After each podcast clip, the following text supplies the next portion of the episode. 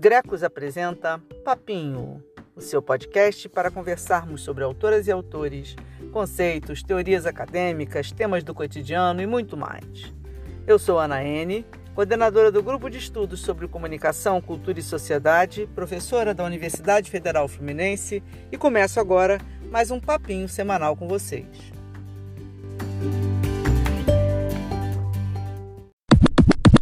E aí, minha gente, papinho hoje eu tô gravando em outro ambiente. Então, não sei se vai dar certo não, tá? Vamos ver. Se vai dar eco. Se não der, vida que segue, gente, porque não é preciso esquecerem que isso aqui é um podcast caseiro de uma professora enlouquecida nessa quarentena eterna. Então, que sai tá no lucro, né, Brasil? Vamos que vamos. Eu agradeço a todas as dicas que eu recebi para fazer esse podcast, inclusive as megalomaníacas que acham que a gente tem um estúdio profissional dentro de casa. Te dou a realidade, Brasil. Às vezes eu gravo no carro, um Samsung A10, só na reza muito forte, né? Bora, tomara que dê certo. Hoje estou no carro não. O papinho de hoje é com o querido, amado, favorito, idolatrado, salve, salve, Stuart Hall, jamaicano, aquariano, presença certa em qualquer curso que eu der na vida.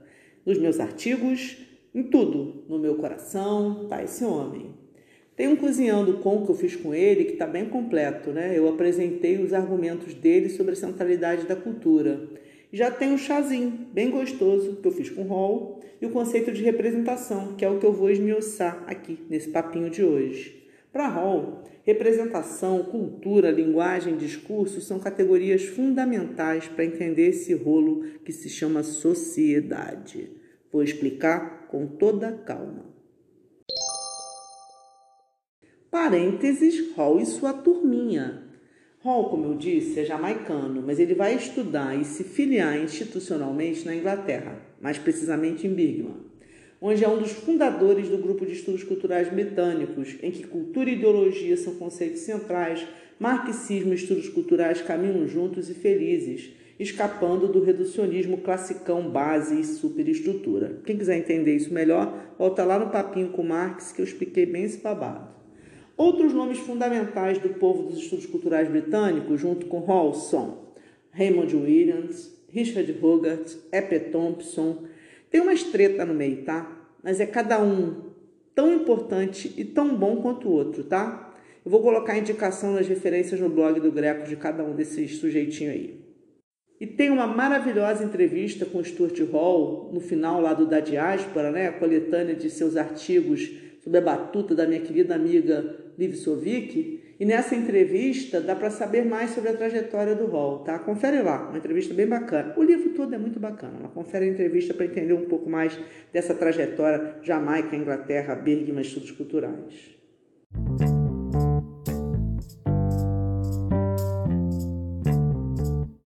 Cultura é conceito central em Stuart Hall. Para ele, no decorrer do século XX, você vai ter uma virada cultural, uma revolução cultural.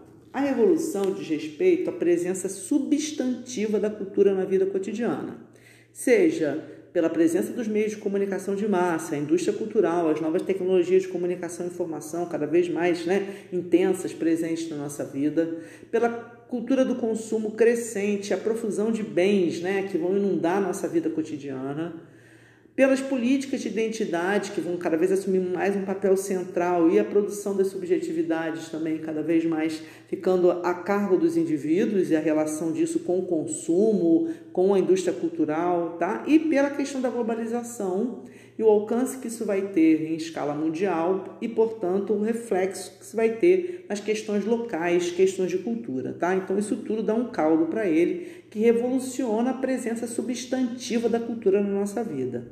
E o que ele chama de virada cultural diz respeito ao campo epistemológico, que ele vai falar que são novos campos de estudo que vão refletir sobre a questão da cultura. Além da, da antropologia, que já vinha fazendo isso, você vai passar a ter análise de discurso, estudos de linguagem, história cultural, os estudos culturais, né, no qual o próprio Hall se insere, a psicanálise. Então, as categorias de cultura, linguagem e discurso vão ser cada vez mais acionadas para entender esse contexto e há uma percepção nesse campo, nessa virada epistemológica de que tudo é atravessado pelo discurso, pelo simbólico, portanto, pela cultura. Nem tudo se reduz à cultura, mas tudo é atravessado discursivamente, simbolicamente, culturalmente.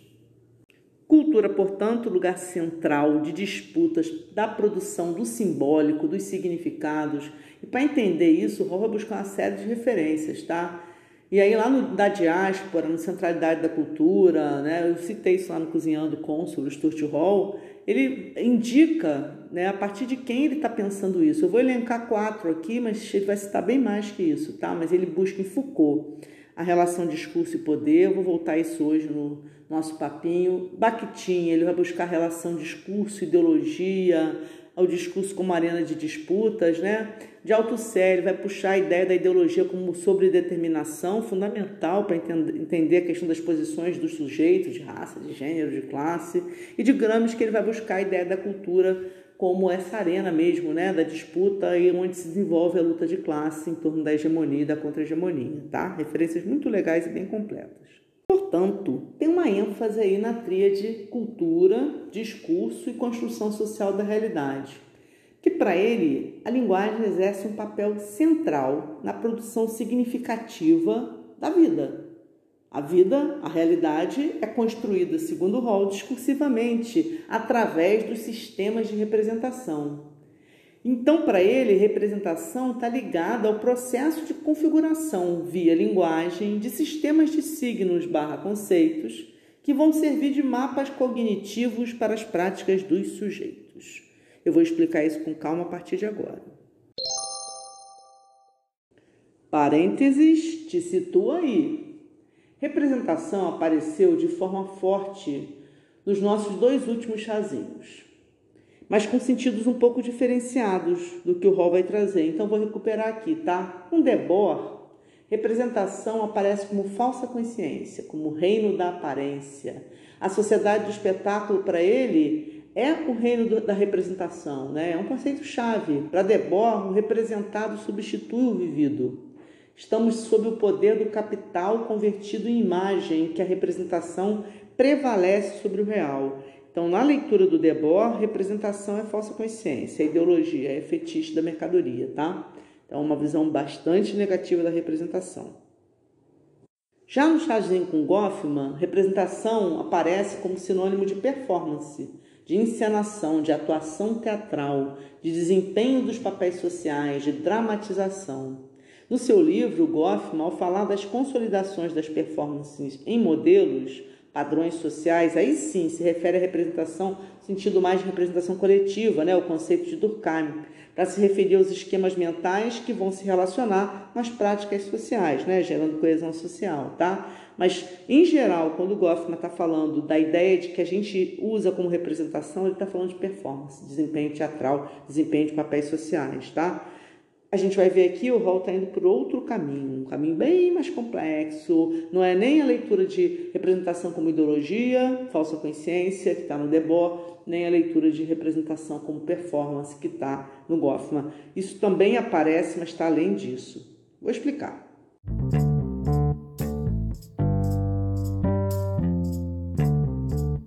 Hall publicou em 2013 Cultura e Representação. No Brasil, ele saiu em 2016. Tá? Nesse livro, ele vai discutir o conceito de representação, cruzando com as categorias de cultura, de linguagem de discurso. É um livro bem interessante, né, em termos de formatação. Ele tem exercícios, tem textos auxiliares, tem uma linguagem bem acessível, com muitos exemplos. Recomendo muito a leitura porque é um livro bem legal para popularizar, inclusive, o que ele está trabalhando, tá? E nesse livro ele faz uma série de análises sobre representações, né? Trazendo exemplos diversos. Quer dizer, ele vai trazer, por exemplo, desde a configuração da codificação dos sinais de trânsito, que eu vou trazer aqui inclusive hoje também no papinho, a construção dos estereótipos, por exemplo, sobre homens negros em representações do cinema dos Estados Unidos, tá? Só um grupo de, de imagens que ele vai trabalhar, tá? Alguns desses exemplos a gente vai recuperar aqui no papinho e vai cruzar com um tema específico que eu quero trazer no papinho de hoje a partir do Stuart Hall e da sua discussão sobre representação, que é a construção das representações de personagens negros na telenovela brasileira, que é para ajudar um pouco a gente a pensar teoria crítica de mídia. Parênteses, truque metodológico. No seu texto, Stuart Hall apresenta um gráfico, é uma imagem né, de um circuito da cultura. E esses mapas, esses circuitos, ajudam muito a gente a compreender e complexificar os processos de comunicação e cultura. Né? O mapa que ele faz é bem legal, esse, esse circuito. Eu sugiro três mapas circuitos. O de Hall, que é um mapa circular, né? em que a cultura envolve representação, identidade, produção, consumo e regulação, cada um se retroalimentando, né? O sistema é bem legal visualmente de compreender. Os mapas de Martim Barbeiro sobre a mediação e a comunicação, eu citei esses mapas no papinho sobre Weber. E o de Robert Darton, que está lá no Beijo Lamorrete, sobre o consumo de livros, né? Eu estou falando disso aqui porque esses mapas, esses gráficos, esses circuitos desenhados são um bom recurso metodológico, gente. Facilita muito a compreensão. Então fica a dica, tá? Quem quiser usar, dou a maior força. O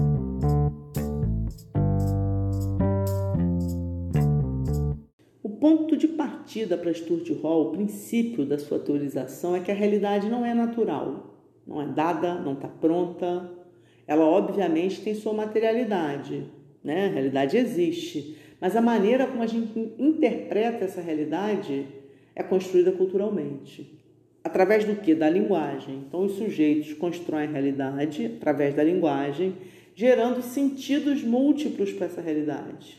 E é por isso que os sistemas representacionais importam, porque é através desses sistemas representacionais que isso é feito, tá? Vou detalhar agora, mas antes vamos entender um pouco o que ele entende por representação, antes da gente entrar nos sistemas representacionais. Representação para o Stuart Hall implica em usar a linguagem para expressar algo sobre o mundo de forma inteligível, ou seja, de maneira que as outras pessoas possam compreender o que você quer dizer fundamentalmente diz respeito à produção de sentido pela linguagem. Então ele parte dessa definição mais simples, né, dessa maneira mais simplificada de explicar a representação e vai complexificando no decorrer do livro, tá? Ele vai buscar duas definições do dicionário Oxford que eu vou citar agora literalmente. A primeira, representar algo é descrevê-lo ou retratá-lo, trazê-lo à tona na mente por meio da descrição, modelo ou imaginação produzir uma semelhança de algo na nossa mente ou em nossos sentidos. Bom, aí qual é o exemplo que o Stuart Hall vai dar a partir do dicionário Oxford? Entre aspas, este quadro representa o assassinato de Abel por Caim. Então, seria esse primeiro exemplo. Segunda definição, representar também significa simbolizar alguma coisa, pôr-se no lugar ou dela ser uma amostra ou um substituto. Exemplo, entre aspas, no cristianismo, a cruz representa o sofrimento de Cristo. Parênteses, te dou polissemia. Representação é a palavra danada, minha gente. Tem muitos significados. Desde o mais comum, né? Esse jogo de presença e ausência, tornar presente um ausente, né? Re, mas presentar. Colocar algo ou alguém no lugar de algo ou alguém ausente seja numa figuração, numa delegação, num sistema social. Se confunde ao mesmo tempo se separa de representatividade. Eu vou voltar a isso mais para frente, né? Tem uma dimensão estética, tem uma dimensão política, pode ser sinônimo de performance, de configuração, de quadro mental, de prática social, de substituição, de delegação e é de muita coisa. Palavra vasta, conceito complexo, escorrega muito. A gente fez dois anos de grecos, de grupo de estudos, só para estudar o conceito de representação. Tá? Se não me engano, 2013, 2014. Quem quiser saber tudo que a gente leu, que a gente leu coisa pra caramba e discutiu, os links estão lá no blog do Grecos, tá? Dá uma olhadinha lá, porque tem uma referencialização bem completa. É babada, é riqueza, é polissemia, é confusão.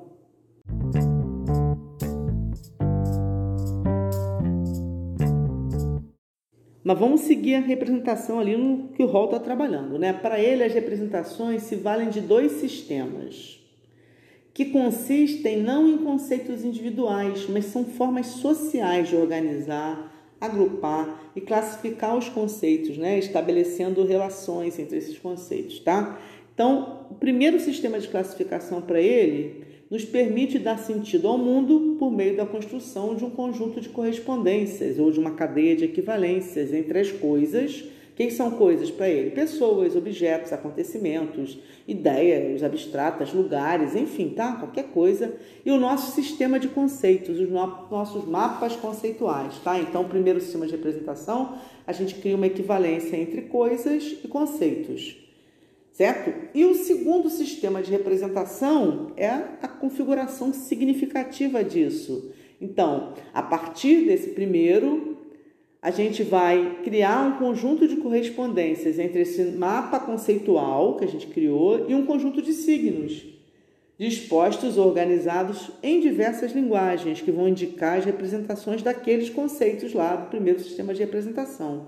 Então você tem uma relação direta, diz ele, entre coisas, conceitos e signos. Esse é o processo que cria os sistemas de representação que vão ser fundamentais para a gente configurar dar sentido, dar significado às relações humanas e, portanto, à sociedade. Parênteses, Hall te dá exemplo. Stuart Hall aplica suas observações teóricas, é um exemplo muito legal. Ele, ele, aplica vários exemplos, tá? mas tem um que facilita muito entender, ele fez de propósito, porque é um exemplo simplificador, que é a questão da linguagem dos semáforos, né? dos sinais de trânsito. Ele fala o seguinte: o que é um sinal de trânsito? Um semáforo é uma máquina. É uma máquina que produz a sensação de diferentes cores. A máquina cria isso, né? E a cultura em que a gente vive denomina, separa e classifica o espectro colorido. Fala, ah, isso aqui é o verde, isso aqui é o vermelho, isso aqui é o azul, isso aqui é o amarelo, papapá. A partir daí, nós representamos ou simbolizamos as diversas cores e vamos classificá-los de acordo com os conceitos de cor, cor quente, cor fria, não é isso? Cor que estimula apetite, cor que vai simbolizar luto, cor que vai simbolizar paz, tá certo? A gente vai criar um sistema conceitual de cores na nossa cultura e vamos criar significantes para representar isso. A palavra verde, a palavra amarelo, enfim, tá? A palavra escrita, a palavra falada. Ok? Então o processo é esse. E aí, de forma arbitrária, porque para ele essa relação é sempre arbitrária, é sempre qualquer coisa, tá? A gente associa via linguagem uma cor que existe na natureza, por exemplo, o verde, a uma palavra signo barra significante para representá-la, por exemplo, a palavra verde.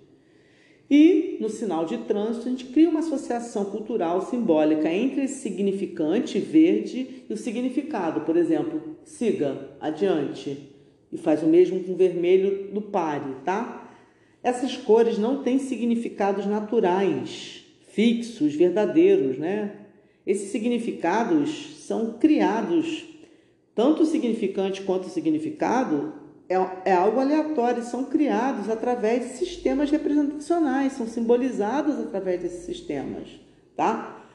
Primeiro, existe um mapa conceitual de cores na nossa cultura, que diferencia e classifica cada cor, e segundo, existe uma linguagem que permite que a gente coloque essas cores como palavras, como imagens, que é o código linguístico, e permite que a gente crie na associação conceito, signo, os significados, tá? Que vão mudar nas diferentes culturas, nos diferentes tempos, nas diferentes né, espaços. Por exemplo, negro e branco, as duas cores, preto e branco, em algumas sociedades vão significar luto, cores que são, em tese, tidas como antagônicas.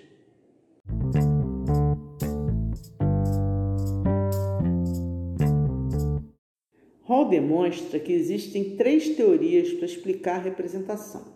A primeira seria a teoria reflexiva, pela qual as representações sociais são miméticas, né? elas são cópias do real.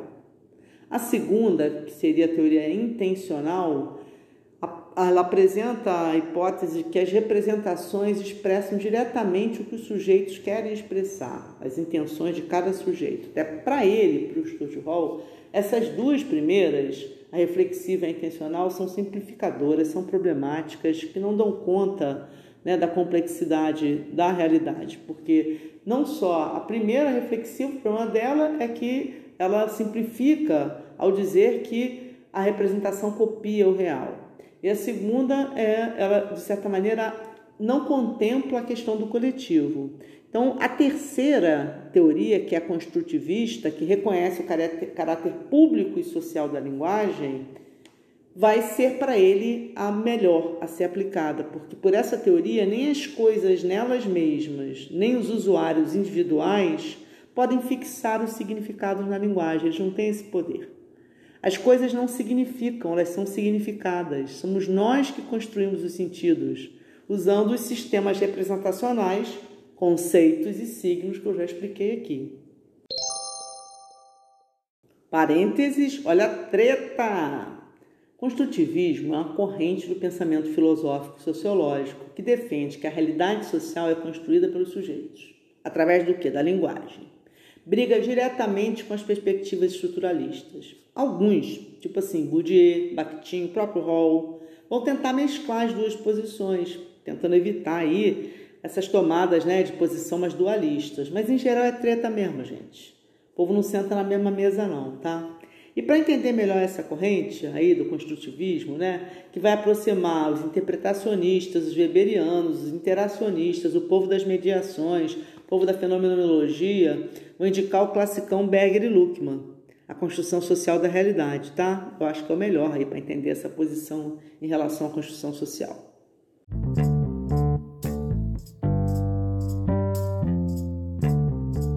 Mas vamos voltar à representação em rol, né?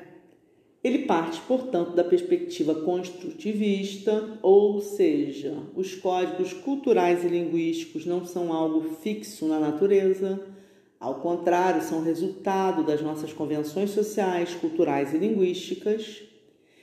E, portanto, o sentido não pode ser nunca finalmente fixado. Ele é inacabado, ele desliza, ele está em aberto e em disputa. É daí que o rol parte. O esforço da instituição do poder é fixar o sentido, é fechar o sentido, impedir seu deslocamento. Por isso, para Hall, representação tem imensa e intensa relação a questão do poder. Pois se a realidade é construída na linguagem, né, nos signos, no discurso, e se a relação que se estabelece entre o signo, seu significante, que é a sua materialidade, e seu significado não é natural, mas arbitrária, aleatória, determinada pelas lutas diversas, para Hall, o signo é uma relação social. Ele não é uma natureza. A representação é uma construção social, uma relação social, que ocupa papel central nesse processo de fixar ou deslizar os sentidos. Então é para dar muita atenção para a representação. Assim, diz o nosso querido Stuart Hall, representação é a produção do sentido pela linguagem. Na representação, a gente usa os signos, organizados em linguagens dos mais diferentes tipos. Usa para quê? Para a gente se comunicar, fazendo referências às coisas que são reais ou não. Nem precisa fazer referência ao que existe realmente. A gente pode construir fantasias, imaginar mas que, ao ser representados, ganham uma existência, produzem sentidos, fornecem discursos e imagens para formar o repertório cultural no qual nós vivemos.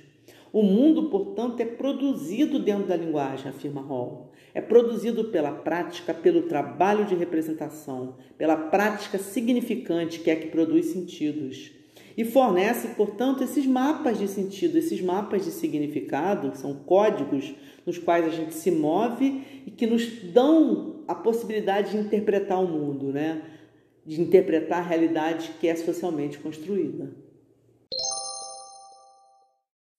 Parênteses, Holt da bibliografia. Ele cita muita gente, né? Vale a leitura, meu povo. Ainda bota a bibliografia no final de cada capítulo. Gente feliz, gente boa. Vou destacar aqui Saussure, né, que para ele é a base para a teoria construtivista da linguagem, o que também gera treta, tá? Porque para muita gente Saussure é meio pai do estruturalismo linguístico. Enfim, rolos. Ele cita Barthes, a questão do mito, e principalmente cita Foucault e a questão do discurso, né? que seria, segundo o Hall, vai recuperar mais amplo a ideia de discurso do que a ideia de linguagem, né? A quem Hall vai destinar uma boa parte do seu livro, Foucault, né, para pensar a relação discurso-poder, o papel das formações discursivas, das posições de sujeitos, tá? Bem, eu tenho um cozinhando sobre Foucault também sobre isso, né, em que eu falo no capricho sobre a ordem do discurso. Quem quiser, corre lá. E uma observação final. Hall não explora, mas aponta que Foucault trata a representação num sentido um pouco diferente do que ele, Hall, está tratando. Para quem quiser saber, Tá lá nas Palavras e as Coisas de Foucault, tá? Vale a pena dar uma fuxicada.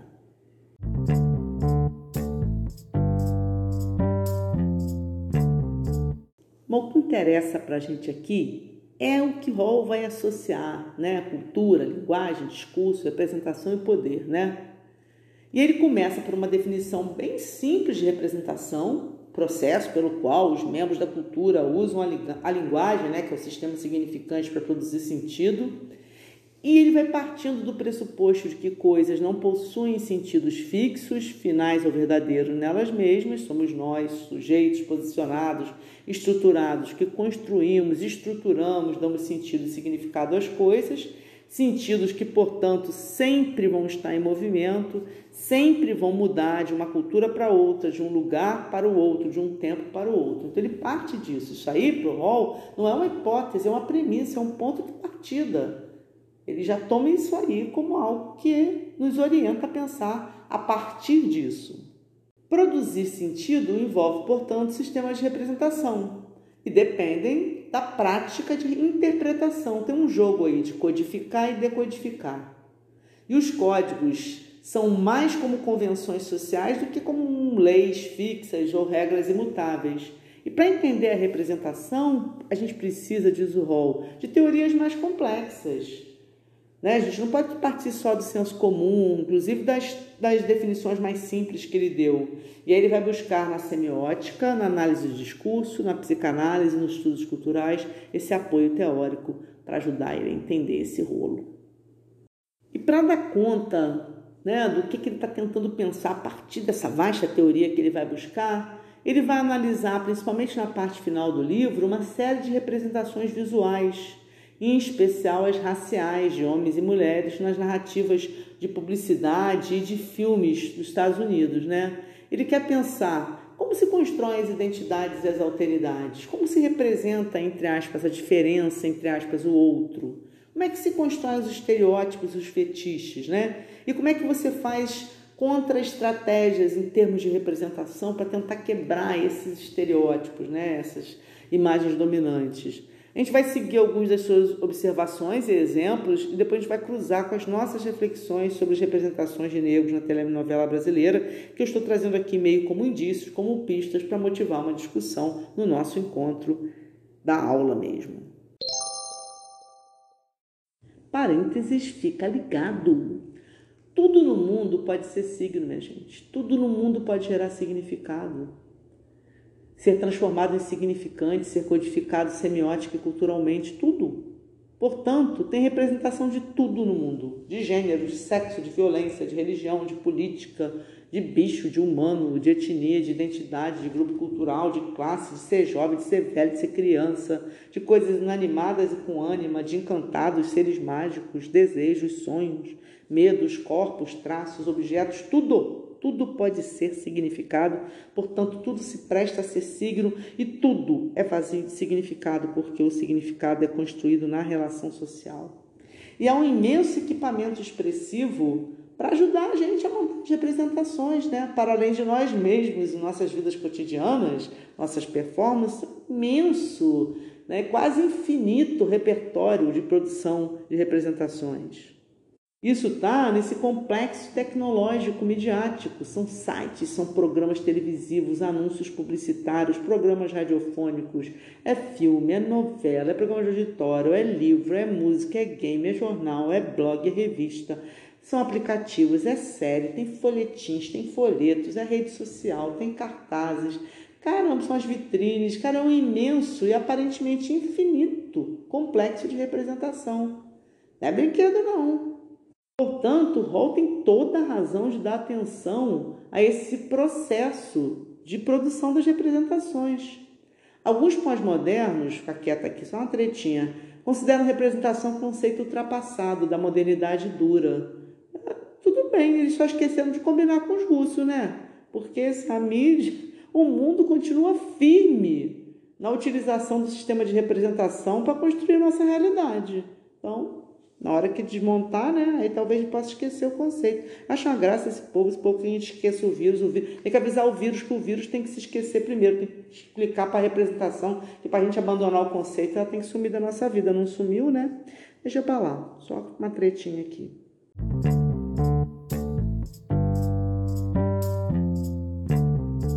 Hall tem vários trabalhos para pensar a identidade. Eu indiquei alguns no blog, além da referência que ele mesmo faz a Catherine Woodward, tá? Ele mesmo cita.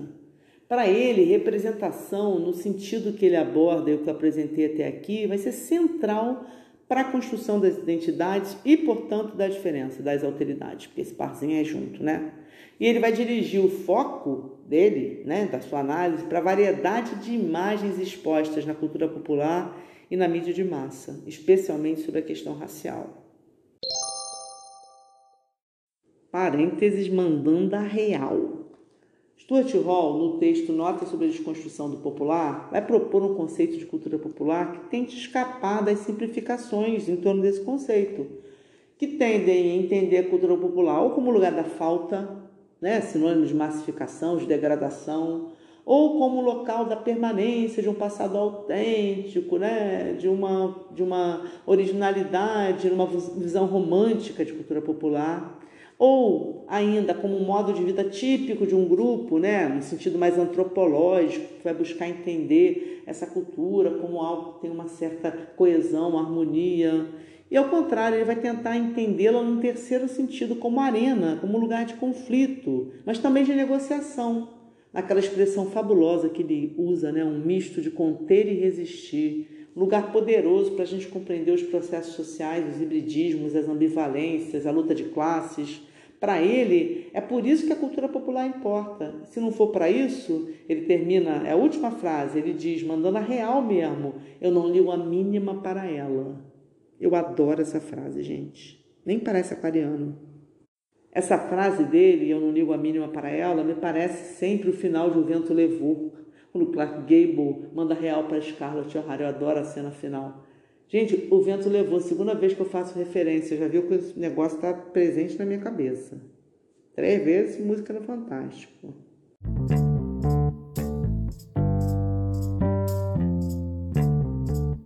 Ele foca na construção dos estereótipos, analisando imagens né, das mais diversas de atletas negros, representações de negras e negras em anúncios, em filmes, né, e está tentando Dialogando diretamente com os trabalhos maravilhosos do Franz Fanon e do Baba, ele quer entender como as imagens acionam identidades e marcam as diferenças, né?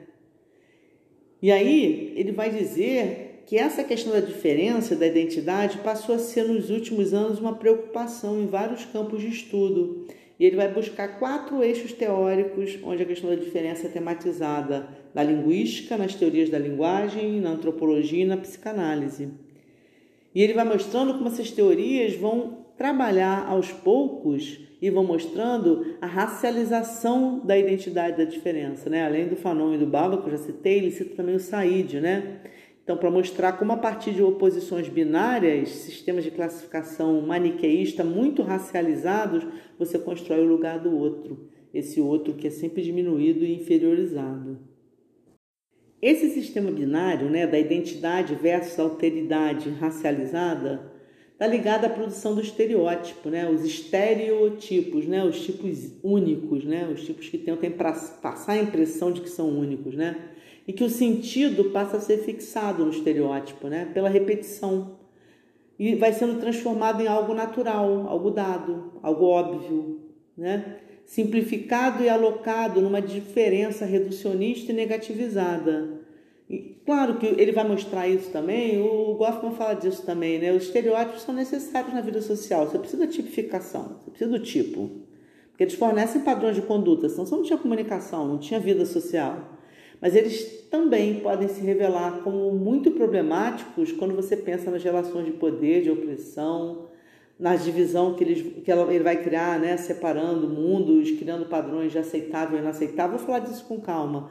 Mas assim, estereótipos fazem parte da vida social, tá? Isso não é isso não é, uma, não é algo típico só de um tipo de sociedade. Toda sociedade cria seus estereótipos, mas ele tanto vai servir para gerar coesão como separação. E o uso político do estereótipo muitas vezes é muito cruel, muito perverso. Porque o estereótipo tem uma função exatamente de reduzir, essencializar, naturalizar e fixar. E quando ele faz isso em relação à identidade e à diferença, ele instaura uma cisão, uma sutura, uma partição mesmo, dividindo tudo binariamente. De um lado, que é normal, que é positivo, o nosso, né, nós versus eles, aquilo que é aceitável, o bem. Do outro lado, o anormal, o negativo, eles, o que é inaceitável, né, o que é profano, o que polui, enfim. Todos os signos que vão ser associados em termos de valores, coisas, pessoas, lugares, né, passam a ser colados a, essa, a esse binarismo. Então isso cria uma cisão mesmo. Como eu falei, se de um lado cria coesão, também cria separação, também cria exclusão, tá? E tem o estereótipo uma relação direta com o fetiche, principalmente na situação colonial. O Homi Baba vai estudar isso, né? O fetiche como uma substituição, uma metáfora que coloca no lugar do sujeito um objeto, né? uma redução, uma parte metonímica, quase sempre ligada ao corpo. Por exemplo, a bunda no lugar da mulher, a cor da pele no lugar da pessoa, ou o peso né? no lugar das outras possibilidades de ser, não é isso? A barriga, enfim, tá? Dei alguns exemplos só para ilustrar e é bom para ver o papinho sobre Marx, que eu falo um pouco do fetiche, né? não vai dar para explorar muito, mas a questão central é que o fetiche, nessa relação com o estereótipo, ele marca o lugar da ambivalência, ele marca o lugar de uma fantasia em que você não consegue lidar com aquela, identi aquela alteridade constituída a partir dela mesma, a autoridade que você vai encarar, a diferença é construída por você. E ela é uma, uma diferença fantasiosa, porque você substitui as possibilidades do outro pelo estereótipo, pela fixação de um atributo, né? que quase sempre revela essa ambivalência entre medo e desejo, repulsa e fascínio. E é isso que marca a relação neurótica, né? No estereótipo, diz o Hall, a gente estabelece uma conexão entre representação, diferença e poder. Um poder simbólico, tá? De consagrar e estigmatizar, que impõe um sentido. E aí, como a realidade é construída a partir disso, a gente vive nisso, esse poder simbólico é também um poder de fato, né? Você consagra e cria o um mundo. É um lugar de hegemonia, mas vamos também lembrar, e o chazinho com gramas que ajuda muito, é também um lugar de contra-hegemonia. A gente está disputando, e o Rol vai falar disso já já, eu vou trazer aqui. Parênteses, negócio de fetiche. Negócio de fetiche. conceito de fetiche, gente, é danado. Eu acho ele muito importante para pensar representação em torno da alteridade, da diferença, da construção da identidade. É um conceito que eu acho muito rico, mas não acho um conceito fácil de explicar, né? Eu acho que ele merecia, inclusive, um papinho só sobre isso. Quem sabe eu faço um papinho só sobre fetiche, mas em algum momento. Mas para quem tiver interesse, para saber um pouco mais, além do, do, da parte de Marx que eu já falei, né, que eu citei lá no chazinho com Marx.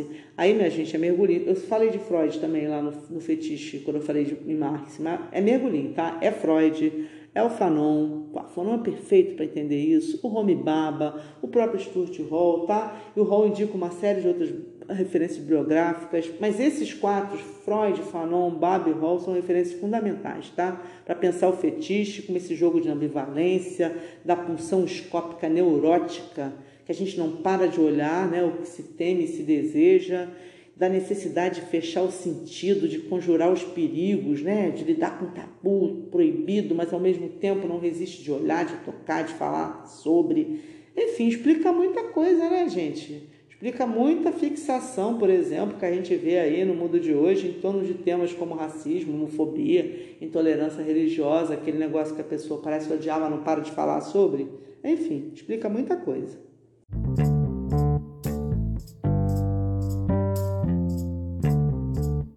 Hall vai pensar, para finalizar seu texto, algumas formas de estratégias de enfrentamento, né, que ele chama de contra-estratégias, né, de enfrentar essas representações estereotipadas que são muito prejudiciais, né, que fecham muito sentido, aprisionam muito os sujeitos. Né? Então, nas disputas pela produção de sentidos, ele, ele identifica três contra-estratégias. A primeira, que ele chama de inversão dos estereótipos, em que os polos negativos são deslocados, né? E aqueles significantes antes negativizados, por exemplo, o estereótipo da hipersexualização relacionado ao homem negro, é acionada, não é abandonada, mas só que positivada Para ele, isso é um problema nessa contra, eh, né, eh, contra resistência, né? nessa contra-estratégia, pois você continua operando no estereótipo, você não desloca o binarismo. Segunda estratégia, um pouco diferente. Você vai substituir as imagens negativas por positivas. Aí você não vai operar no mesmo significante. Você vai tentar deslocar o significado, né? Por exemplo, a expressão que ele vai usar, Black is beautiful, como um exemplo, né? Ou a celebração da ideia de que temos que respeitar as diferenças, temos que respeitar a diversidade. Ele fala que isso, embora tenha um ganho, ainda permanece problemático, porque o negativo não desaparece, se desloca o negativo, mas não desloca o binário. Então, para ele, essas duas estratégias, embora sejam importantes, não resolvem o problema. A terceira estratégia para ele funcionaria melhor. Está dentro das complexidades e ambivalências da representação. Ela parte daí e quer desconstruir as formas de construção da representação, embaralhando sexualidade, gênero, raça, tentando o que? Desconstruir os binarismos, né?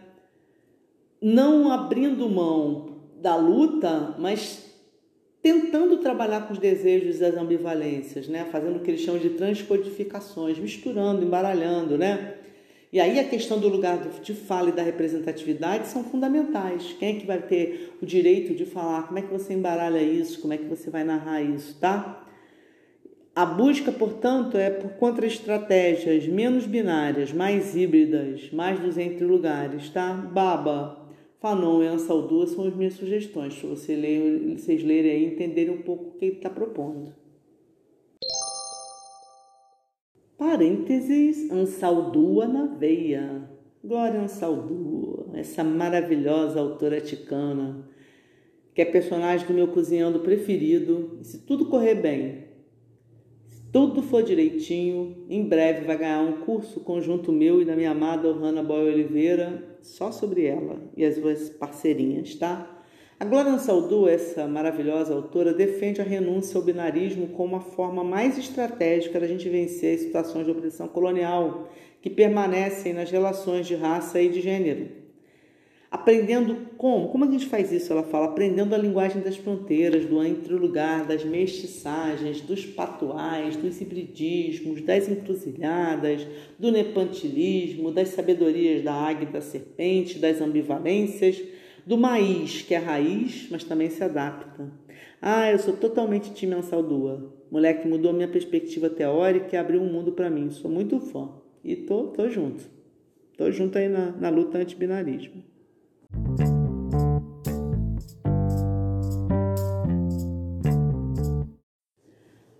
Fazendo a ponte do rol com a nossa aula, eu vou trazer aqui como sugestão para reflexão as telenovelas brasileiras e a questão da representação dos personagens negros, né? Tem vários estudos sobre isso, eu vou colocar algumas referências no blog do Grecos, mas eu acho muito importante esse campo reflexivo para a gente pensar os estereótipos, os fetiches e as narrativas hegemônicas, tá? Primeiro aspecto que eu queria trazer, eu vou levantar uns pontos para servir para a discussão, tá? A pouca presença, né, de personagens negros, de atores e atrizes negros, você tem uma marca aí de invisibilidade, de esquecimento, de apagamento. Mas ao mesmo tempo, você tem uma presença marcante, significativa, numericamente expressiva de papéis para negros e negras estereotipados, os escravizados, as empregadas e empregados, né? porteiros, bandidos, não é isso? Então você tem um jogo aí de representação e desrepresentação, vamos chamar assim, né? De invisibilidade e visibilidade, muito interessante e perverso, né? Você apaga na maior parte das encenações, mas para compensar em determinados grupos de personagens aí, numericamente, você tem um quantitativo impressionante, tá? Outro aspecto que eu queria chamar a atenção é a questão dos papéis secundários e protagonistas, né? Mesmo quando você tem num elenco uma presença significativa ou, ou forte de pessoas negras, a maior parte das vezes os papéis são papéis não uh, protagonistas, né? Não os papéis principais, tá certo? Você tem um pouca tematização de temas que tenham a ver, por exemplo, com racismo ou com situações ligadas ao universo, por exemplo, da ancestralidade africana, né? Então, ao contrário, você não só tem apagamento, como em relação ao, a essas cenas que vão recuperar, por exemplo, né, é, matriz, religiões de matrizes africanas, você tem muito estereótipo, muito preconceito, muita simplificação. É isso? Como você não tem representatividade, ou seja, você não tem pessoas negras ocupando lugares de roteiristas, diretores, não só de atores, não só de atrizes, mas também roteiristas, diretores, pessoas que estão produzindo aquele, aquele discurso, aquela representação, você continua a ter muitas vezes uma visão embranquecida, mesmo bem intencionada, e que muitas vezes reflete ali o racismo estrutural. E aí você tem uma. Muitas vezes você não tematiza, algumas vezes você passa pano na questão do racismo, e algumas vezes você intencionalmente promove o racismo, tá?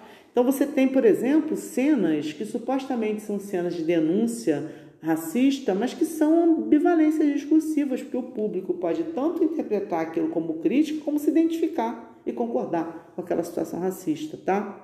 E tem um racismo muitas vezes velado, praticado, que é da estrutura, mas às vezes é intencional, e que não está tematizado, não está dito. Por exemplo, na submissão dos empregados negros, né? no fato de ninguém nunca agradecer, ninguém nunca é, é, pedir por favor. Então, você tem várias formas de expressão e cenas já muito trabalhadas em artigos em que você revela lugares de submissão, né? lugares de, de hegemonia da branquitude, né? muito forte.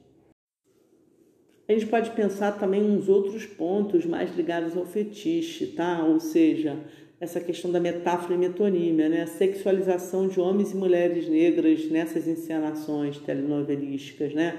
a fixação em partes do corpo, né? então como você vai mostrar a questão da, do homem negro hipersexualizado, mulheres negras, a questão da bunda, a questão do corpo, né? Então as mulheres associadas a certos cenários, então escola de samba, favela, mundo do funk, né? Certas temáticas, como eu já falei, certas situações. Então você vai repetindo e colando esses personagens, seu o corpo negro, parte do corpo, ne corpo negro, determinada cena, determinada situação, né? Uma reclamação muito comum do movimento negro, das pessoas negras, por exemplo, as cenas de estupro, o estuprador ser negro. Então, assim, tem várias uh, dimensões e camadas da representação em que você vai criando o estereótipo, reforçando o fetiche, né, e, e, e, fechando o sentido, né, e que tem impactos na vida mesmo, não só nos personagens, né. Então, por exemplo, continuando a pensar a questão da telenovela, né, o ostracismo que os atores e atrizes negros têm mais velhos, né, que acabam sumindo da mídia, ninguém mais sabe onde foi parar, então você tem esse apagamento, inclusive, das pessoas, tá? Mas mais forte ainda é o impacto disso na vida, né? Como as pessoas vão ler o mundo a partir dessas representações e como isso tem um impacto direto, como eu quero comentar daqui a pouco, em tudo. Portanto, problemas tanto de representação quanto de representatividade são reveladores do racismo estrutural, mas também do racismo intencional, estratégico, né?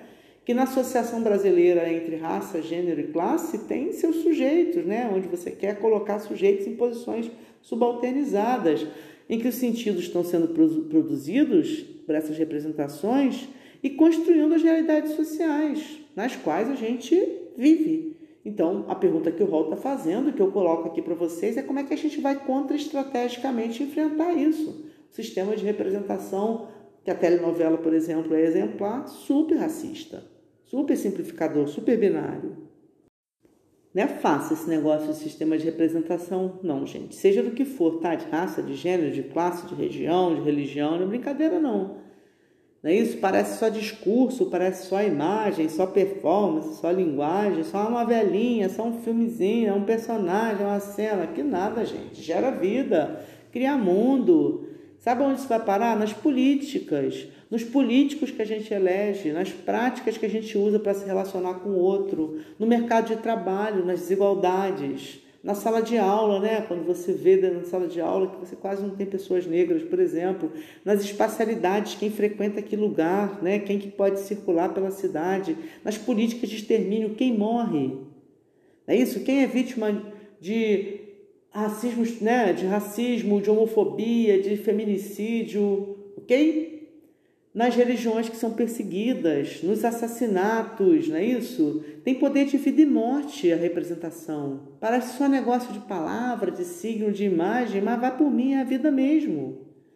A gente que não se toque, a gente que não se cuide, a gente que lute, ao contrário, minha gente, a gente que lute, a gente que se ligue.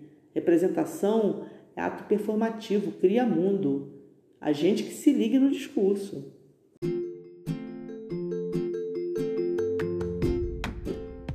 Chegamos no final. Papão, né? Ah, me desculpa, mundo, mas é rol, né? É queridão, né? Tem como. Representação, tema fundamental, não tinha jeito. Ia ser grande mesmo, tá? Eu espero que vocês tenham gostado. É para botar para pensar. Semana que vem tem mais. E aí, minha gente, é o preferido dos preferidos, meu Budiezinho. Que ele ansaldua, Budiezinho ansaldua. Ah, eu casava mole com dois. É paixão, é crush eterno. Até lá, minha gente. Força aí, tá? Nesse mundo louco, que não tá fácil não, tá? Mas a gente vai em frente.